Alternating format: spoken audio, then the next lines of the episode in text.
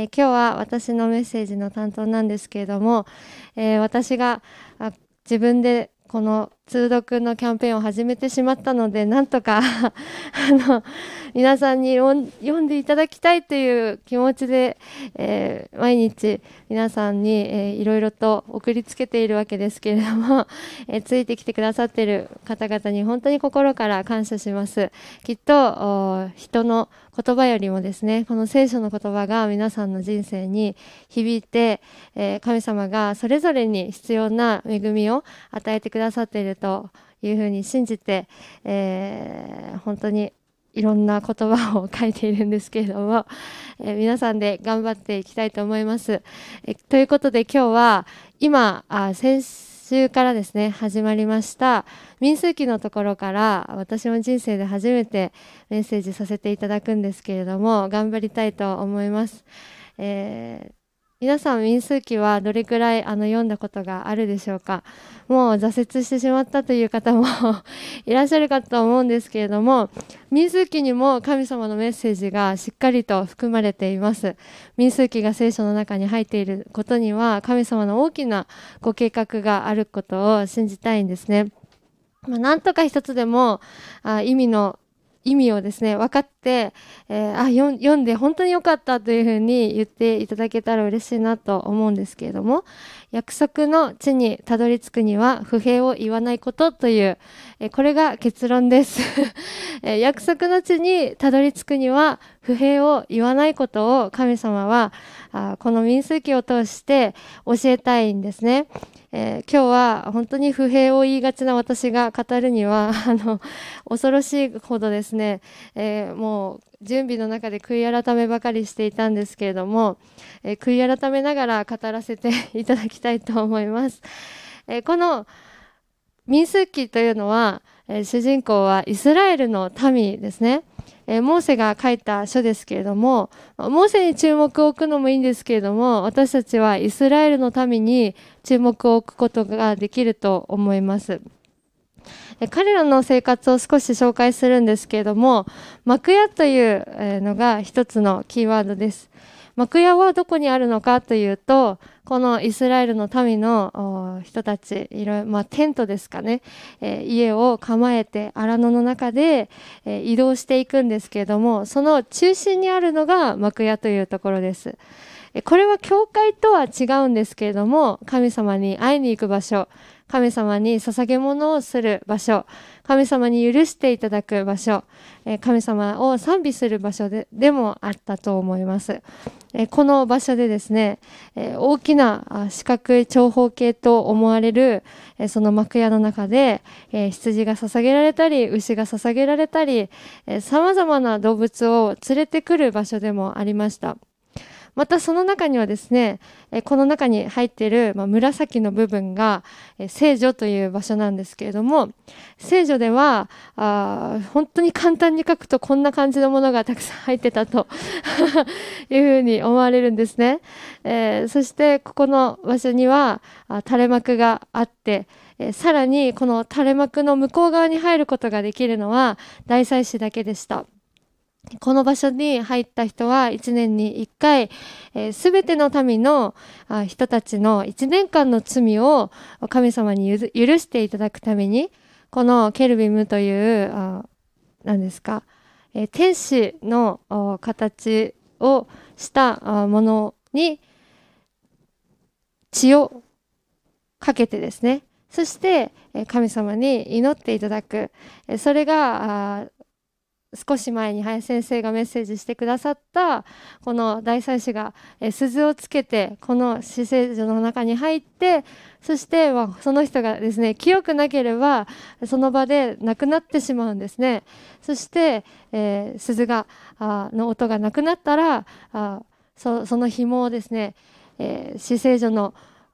外で、えー、待ってる人があ亡くなったと思ってその紐を引っ張ることで亡くなった大祭司も一緒に引っ張られて、まあ、その人を葬るという、えー、非常に危険で 命がけなあの奉仕だったんですけれども、えー、この時代彼らは罪を許していただくためにはここまでしなければならなかったそういう時代だったんですね。そしてイスラエルの民は、まあ、この荒野の旅を続けるんですけれどもこの民数記で、えー、最初にあるあこのストーリーの中ではですね荒野を旅し始めてから本当に数日、えー、ある人は3日後と書いてる人もいるしある人は2週間後と書いてる人もいるんですけれども今日はその最初の出来事を、えー、皆さんと一緒に、えー、読んで分かち合いたいと思います。えー、出エジプトをして、えー、航海が分かれてそこを渡っていったその数日後意外とこの荒野の旅は思っていたより辛かったっていうのがイスラエルの民の本心だと思うんですね。えー、どうしてこの民数記はいろんなものを数えさせているのかまた聖書に記す意味は何だったのかということなんですけれどもこれはイスラエル人は全てを持っていたことの証拠として書いてあるんですね。えー、この荒野を旅している彼らにはですね、えー、もう奴隷から解放されていったので、彼らは何も持っていなかったというふうに書いてあっても不思議ではないんですね。でも実はこのイスラエルの民というのは、えー、家畜も持っていたし、えー、いろいろなものを持っていたし、また、あこの人口も相当いたんですよね。ですから、すべてのものを最初に数えさせましたね。皆さんが挫折しそうでもう 苦しかった。あれはですね、何を記してるかというと、これだけのものを持っていたっていうことが言いたかったんですね。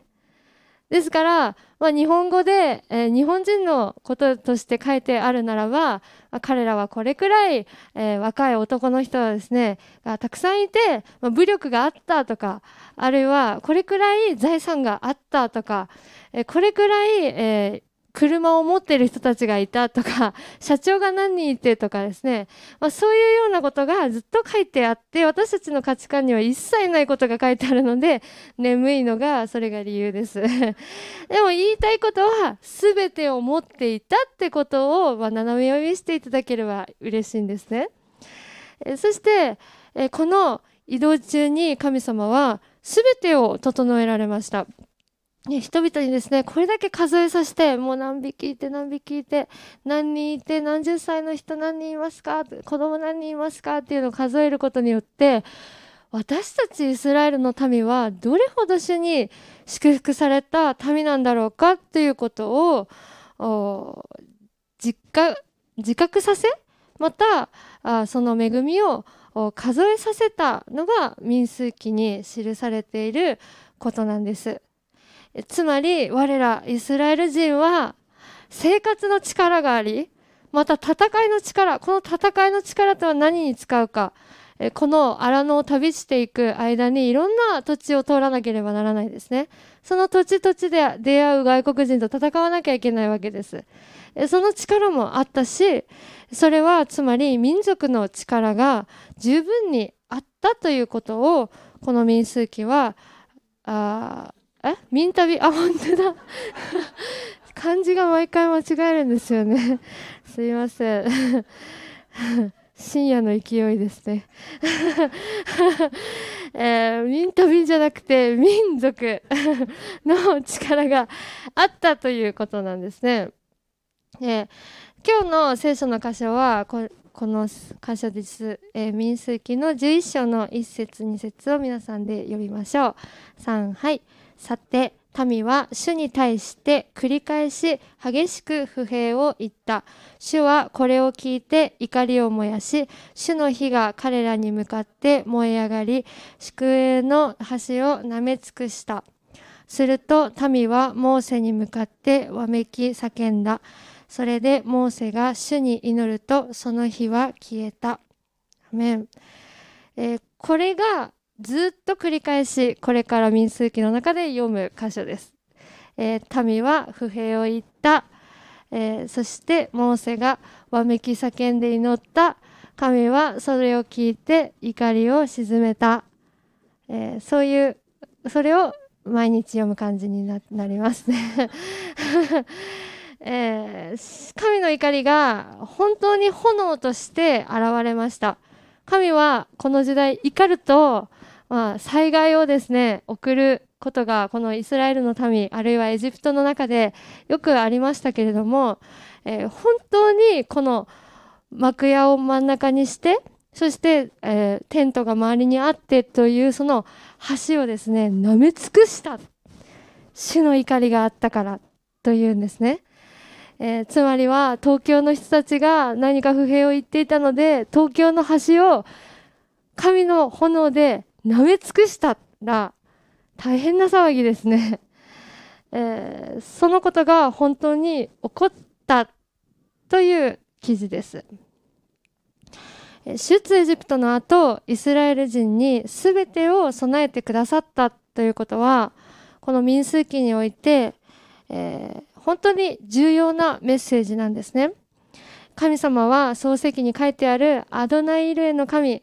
すべてを備えてくださる神、主に捧げ、主を信じて歩む者に必ずすべてを備えてくださる神というものを彼らは忘れて神の怒りを引き出してそして炎としてその怒りは現れるわけです。えー、11章の4節から皆さんで読みましょう。3はい彼らのうちに混じってきていた者たちは激しい欲望に駆られイスラエルの子らは再び大声で泣いていった。ああ肉が食べたい。エジプトでただで魚を食べていたことを思い出す。きゅうりもスイカニラ玉ねぎニンニクもだが今や私たちの喉はカラカラだ。全く何もなくただこのマナを見るだけだ。はい、えー、もう、えー、10節に飛びます。3はい。モーセは民がその家族ごとにそれぞれ自分の天幕の入り口で泣くのを聞いた。主の怒りは激しく燃え上がった。このことはモーセにとってつらいことであった、えー、先ほど不平を言っていた記事があってモーセは祈って神様は怒りを鎮めました。その後すぐもう一度早速彼らは不平を言って次は肉が食べたい。スイカが玉ねぎがきゅうりがと言ってそしてまた神様は激しく燃え上がりモーセにとって辛いことであったというんですね。皆さんで11節を読みましょう。3はい。それでモーセは主に言った。なぜあなたはしもべを苦しめられるのですか？なぜ私はあなたのご好意を受けられないのですか？なぜこの民全体の重荷を私に負わされるのですか？私一人でこの民全体を追うことはできません。私には重すぎます。私をこのように扱われるのならお願いです。どうか私を殺してください。これ以上私を悲惨な目に遭わせないでください。え、神様の怒りが 燃え上がってですね、え、そしてまたモーセは悩むわけです。え、もう辛い辛い辛い辛い辛い え彼は本当にリーダーとして謙遜な優しい、え心を持っていたので、え民のことを憐れむ気持ちもあるしまた神様に従順であるので神様の期待にも応えたい正しくありたいその2つをですね持って彼は苦しみこの民が不平を何回も繰り返して言うことによってどうか私を殺してくださいとまで言うほどにモーセは苦しんだんですね。もうモーセは悲惨な目に遭っていました。神様にイスラエル人が嘆いたのもそうなんですけれどもこの目に見える形では民はモーセに対して言ったんですよね。モーセよ私たちをここまで連れてきて肉を食べさせないのかと。あそこまでの奇跡を見た民はモーセに一度は感謝したかもしれないけれどもその後荒野での39年間はこのイスラエルの民はひたすらモーセに対して恨みを話し私たちの人生を返してくれ。私たちはもう一度エジプトに帰りたい。なぜ私たちをここまで連れてきたんだ？責任を取れとですね言い続けたこの39年間のモーセの人生は今でこそ崇められるほどの本当に尊敬される方ですけれども彼の人生の後半は最悪だったと言っても過言ではないんじゃないかなと思うほどに彼らはこの民たちから恨まれ罵られ文句を言われ泣かれてそして彼の人生は終わっていくというのが本当にこの目に見える形であった出来事なんですよね。えー、そして神様はあこのあとモーセのこの「私を殺してください」という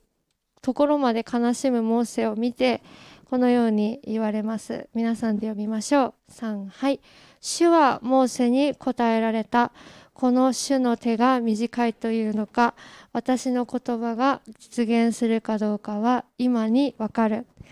この前のところにはですね民が肉が食べたいというので私は肉を食べさせると言って その後モーセはこんなにたくさんの民がいてこんなにたくさんの男たちがいてみんな若い。彼らがお腹いっぱいになるまであなたは肉を食べさせることができるんですか？というようなことがあるんですね。その後神様が言う言葉が私の手が短いとでも言うのかというこの会話の中にあるんです。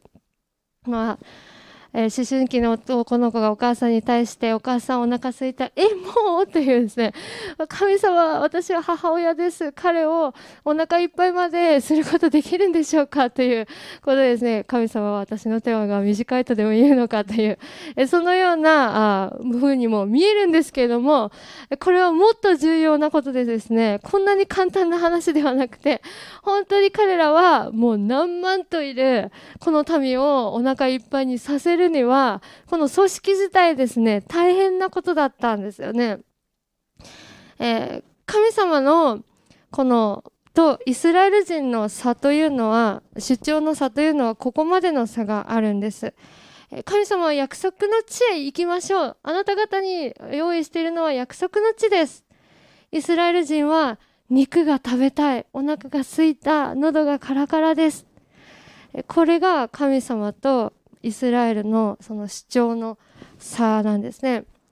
神様は明日に備えて性別しなさい。あなた方は肉を食べられる。そんなことできるんですか？私の手が短いとでも言うのか、え、本当に不思議な会話がなされているなというふうに思うんですけれども、え、もし私たちが神様の火が炎となってこの場所に現れるならさすがに悔い改めると思いませんか、えー、このメトロがですね焼かれてあるいは何か国たち全体が炎で舐め尽くした時私たちはああ自分のこの心にある神様に言った不平を死を許してください。とさすがにこの火をですね目にしたらそういうふうに思うと思いませんですか？なぜイスラエル人はこれができなかったのかという話なんです、えー、現代の私たちはどうでしょうか、えー、災害が起こるしコロナのこともあったしまた戦争も起こるし私たちのその生活の中で人間関係は本当に大変ですよね。でも日本はどうでしょうか？世界はどうでしょうか？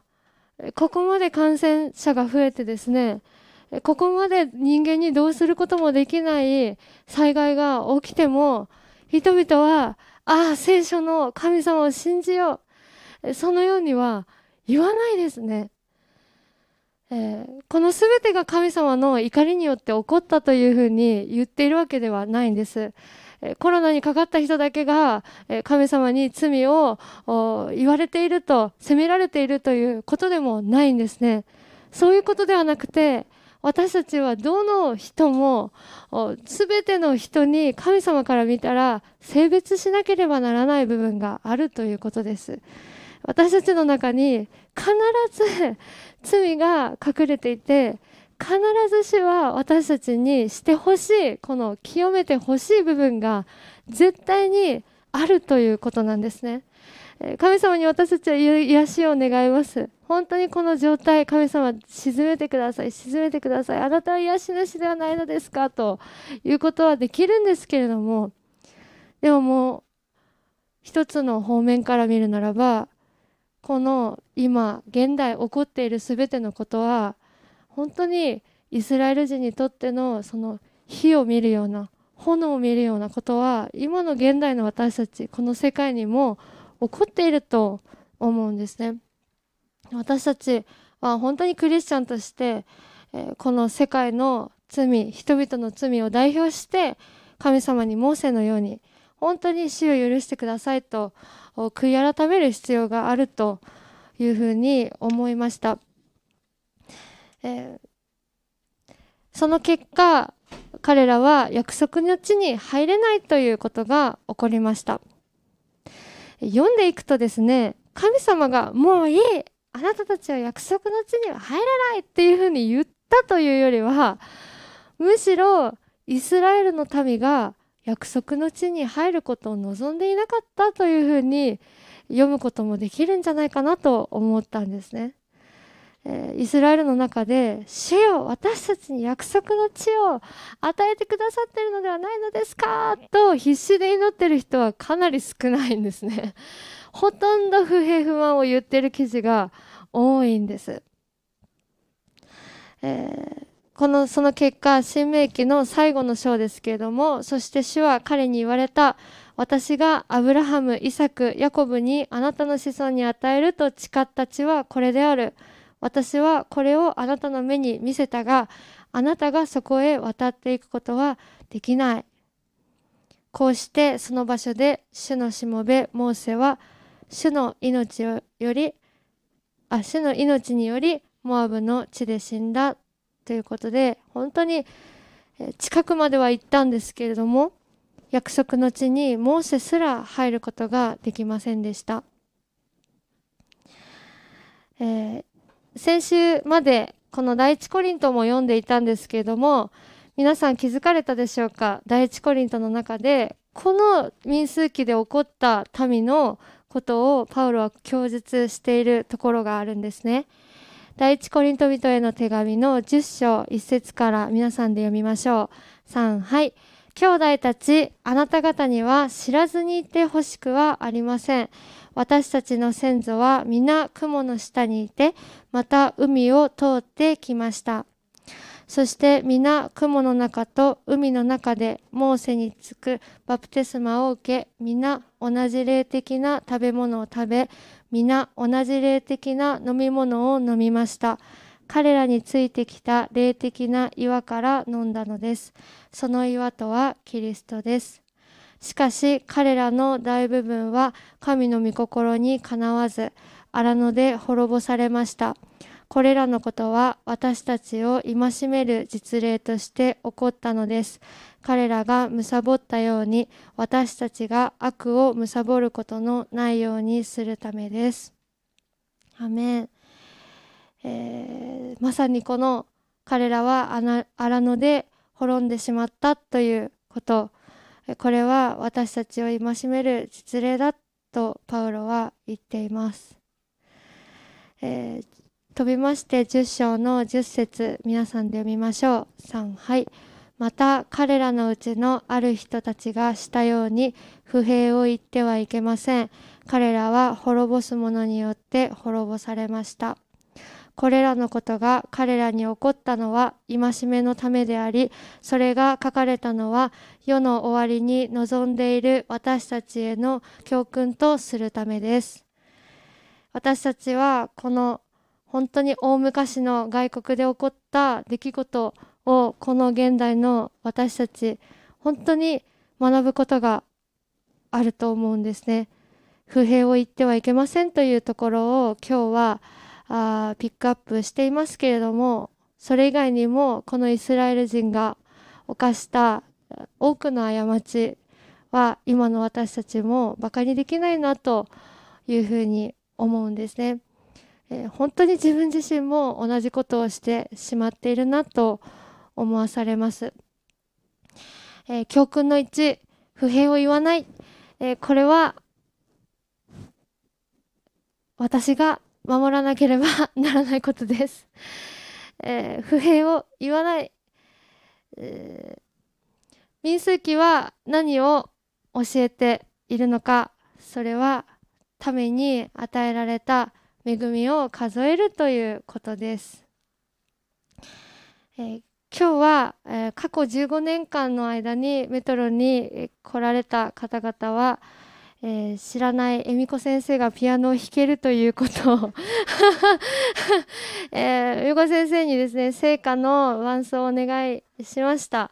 えー、本当に伝説の 日となると思いますので皆さん心して 心を合わせて、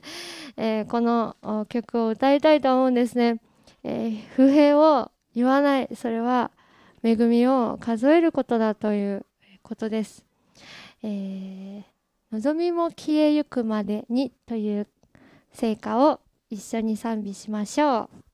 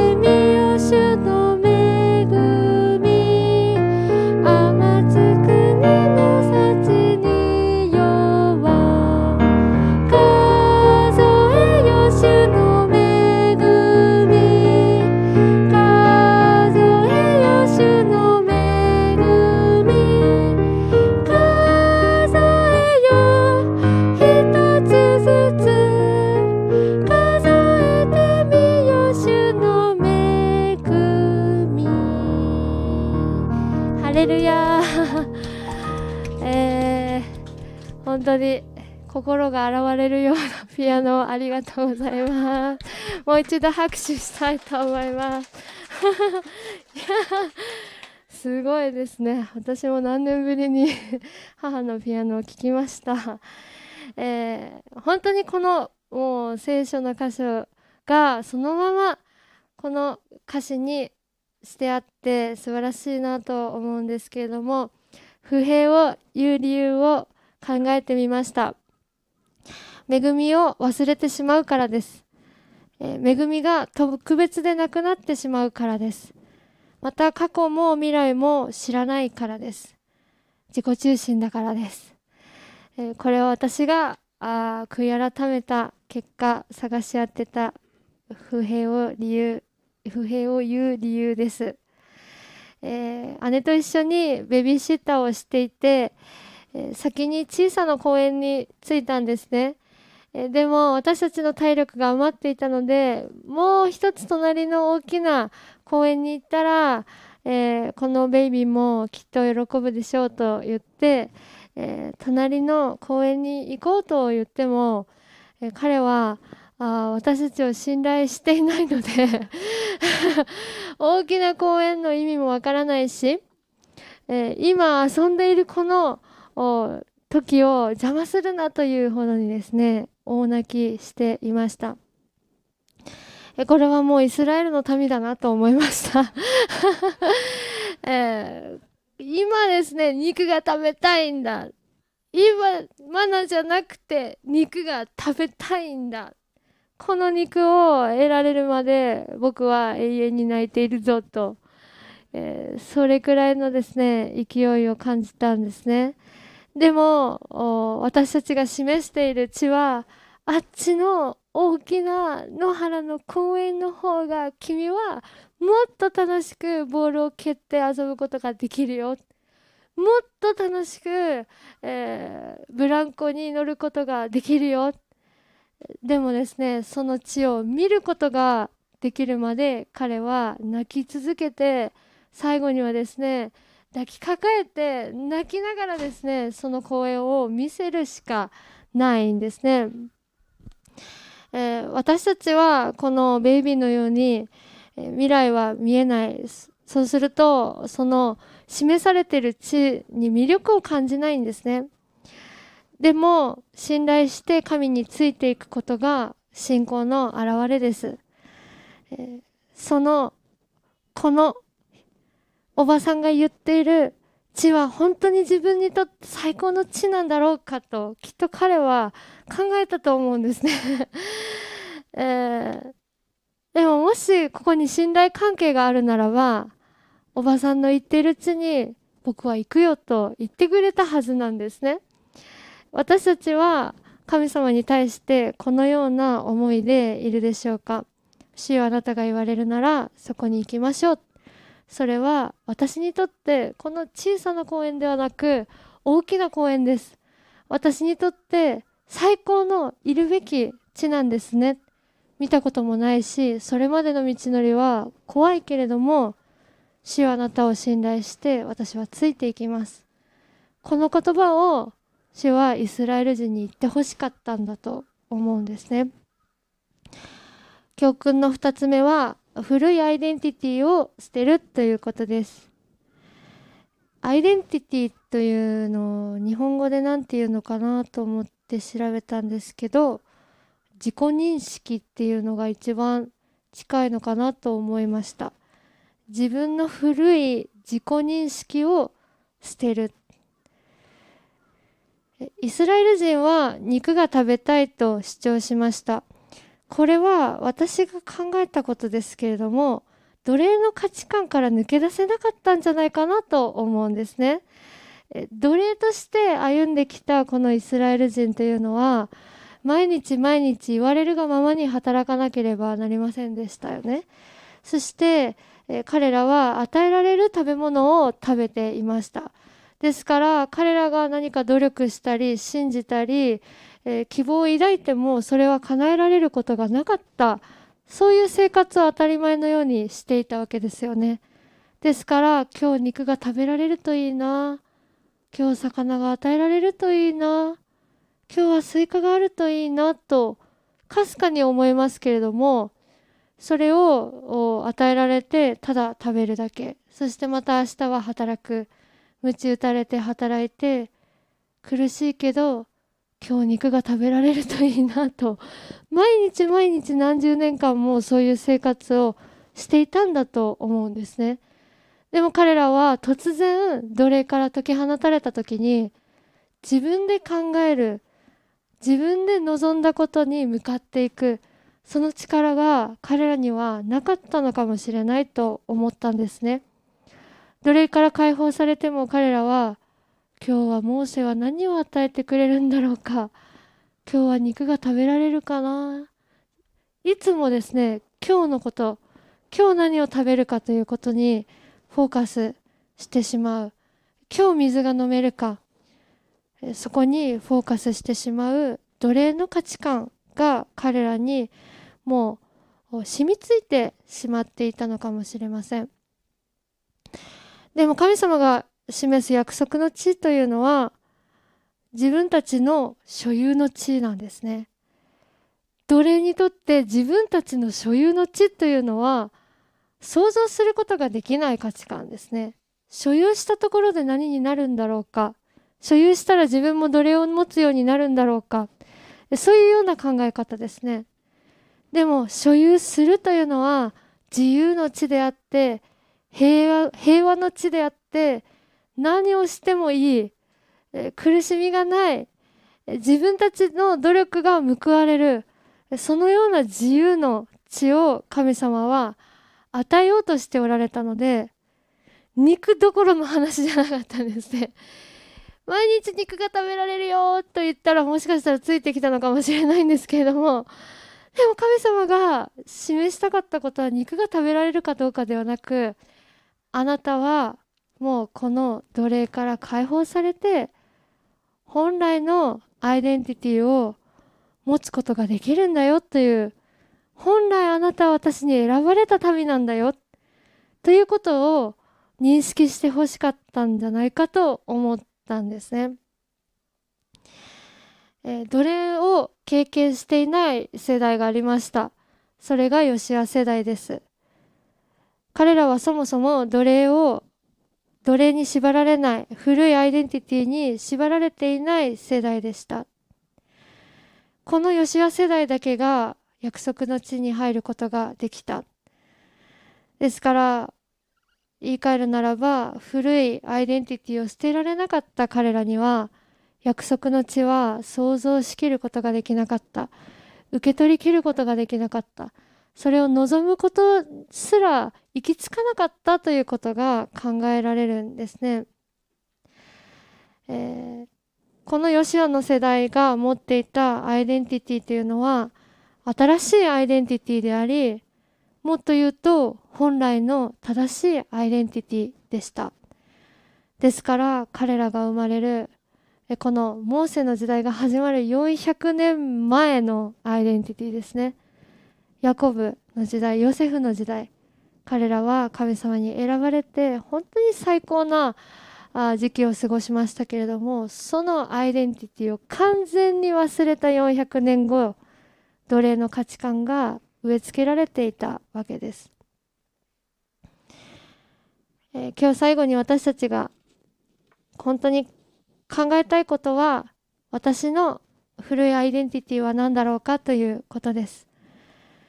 えー、救われてもなお罪人として歩んでいるなら失敗者だと思っているならまた病人であるなら不自由だと感じているならあと例えばあるいはですね、日本人、もう本当に表面的な、私は何人だ、何人だということにとらわれているか、それとも毎年毎年年齢にとらわれている人もいるかもしれません。これらは事実であったとしても、神様の示しているアイデンティティではありません。神様は今日私たちを新しいアイデンティティ、そして本来のアイデンティティに戻そうとしておられると思います私たちは主にあって勝利者です、えー、これを本当に保つために不平を言わず恵みを数えることで新しいアイデンティティを受け入れることができると思います。一言お祈りいたします。